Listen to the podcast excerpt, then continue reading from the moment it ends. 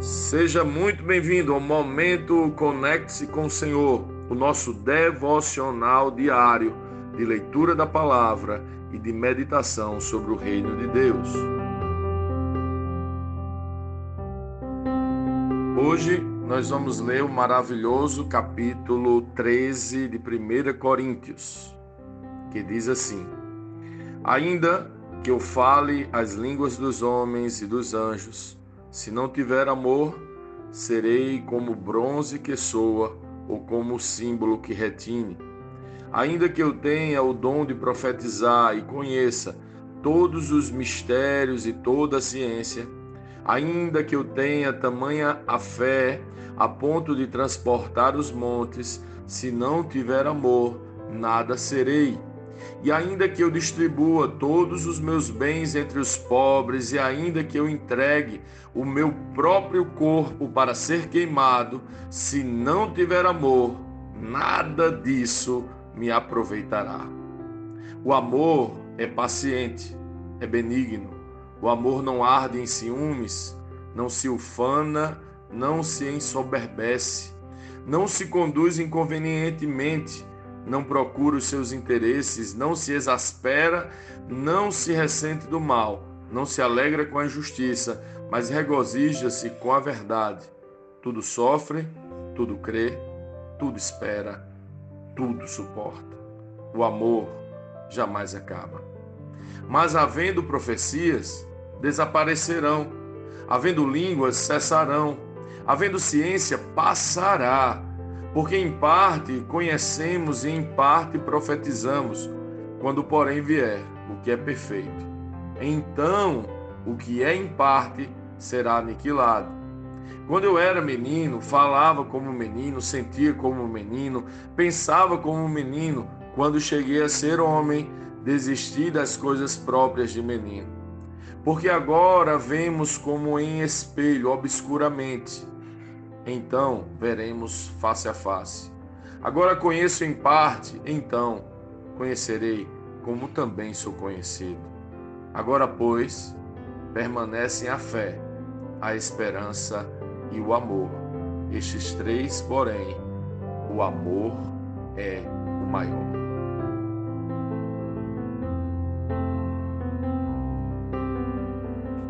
Certamente este é o maior e mais profundo texto sobre o amor que alguém em qualquer época já escreveu. Esse texto estabelece o padrão do amor a ser vivido e, ao mesmo tempo, apresenta o próprio Deus. Paulo fala esse texto, neste texto magnífico, sobre o amor depois de ter falado dos dons e de dizer o seguinte: Eu passo a mostrar-vos ainda um caminho sobre modo excelente. Ele fala isso em 1 Coríntios 12, 31. O amor é o caminho mais excelente. É muito extraordinário perceber que ele compara o amor ou ter amor com práticas que julgamos ser evidências de amor, mas para ele o amor é algo ainda maior. Perceba que ele fala sobre falar em línguas ou falar línguas dos anjos e dos homens. Isso apresenta a capacidade de comunicação ampla com todos do céu e da terra. Ele fala sobre profetizar e conhecer todos os mistérios e toda a ciência. Ele fala sobre a fé para transportar montes, dar todos os bens aos pobres e ainda dar o seu próprio corpo para ser queimado. Como pode ser isso? Se, to, se dar todos os bens aos pobres e o seu próprio corpo para ser queimado não é ter amor, o que seria esse amor que Paulo está apresentando? Ou será que a pergunta certa seria: quem é esse amor? que Paulo está apresentando. Sem o amor, não importa falar todas as línguas, ter toda a ciência e sabedoria, mover montanhas, dar tudo aos pobres e nem mesmo o corpo para ser queimado. É. Paulo está falando aí em 1 Coríntios 13, 3. Se não tiver amor, nada me aproveitará. Paremos agora por algum tempo para pensar sobre isso. Quem é esse amor? Parece ser alguém que atende pelo nome de amor. Quem você acha que é? Paulo dá mais detalhes sobre ele. Esse que se chama amor. 1 Coríntios 13, 4. O amor é paciente, é benigno.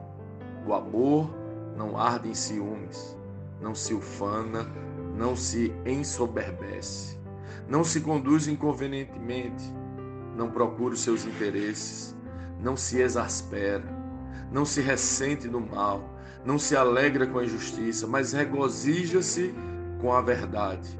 Tudo sofre, tudo crê, tudo espera, tudo suporta. O amor jamais acaba.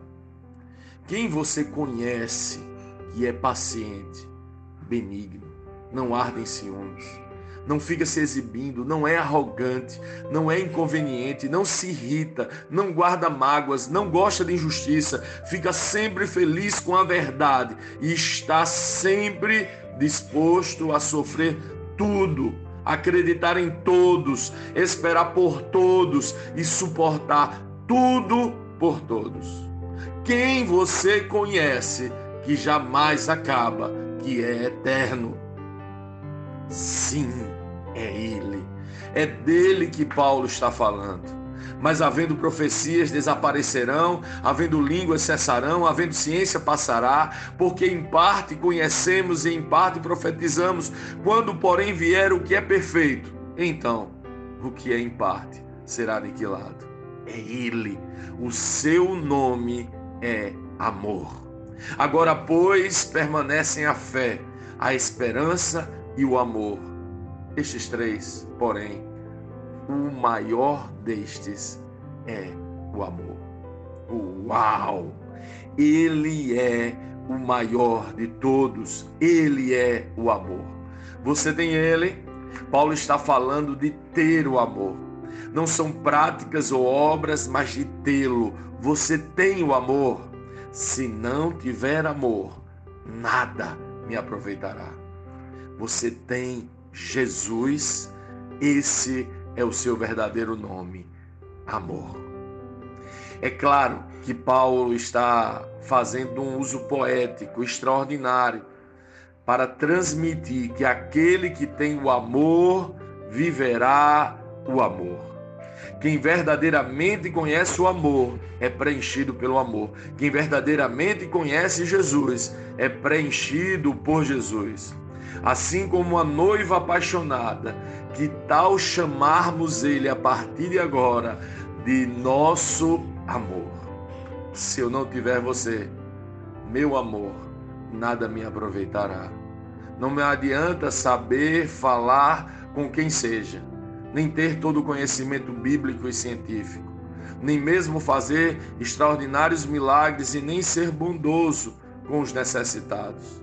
E mesmo que eu entregue a minha vida em sacrifício e renúncia, se eu não tiver verdadeiramente você, meu amor, nada disso me aproveitará. Sem ti, nada sou e sem ti, nada vale a pena. Você, Jesus, é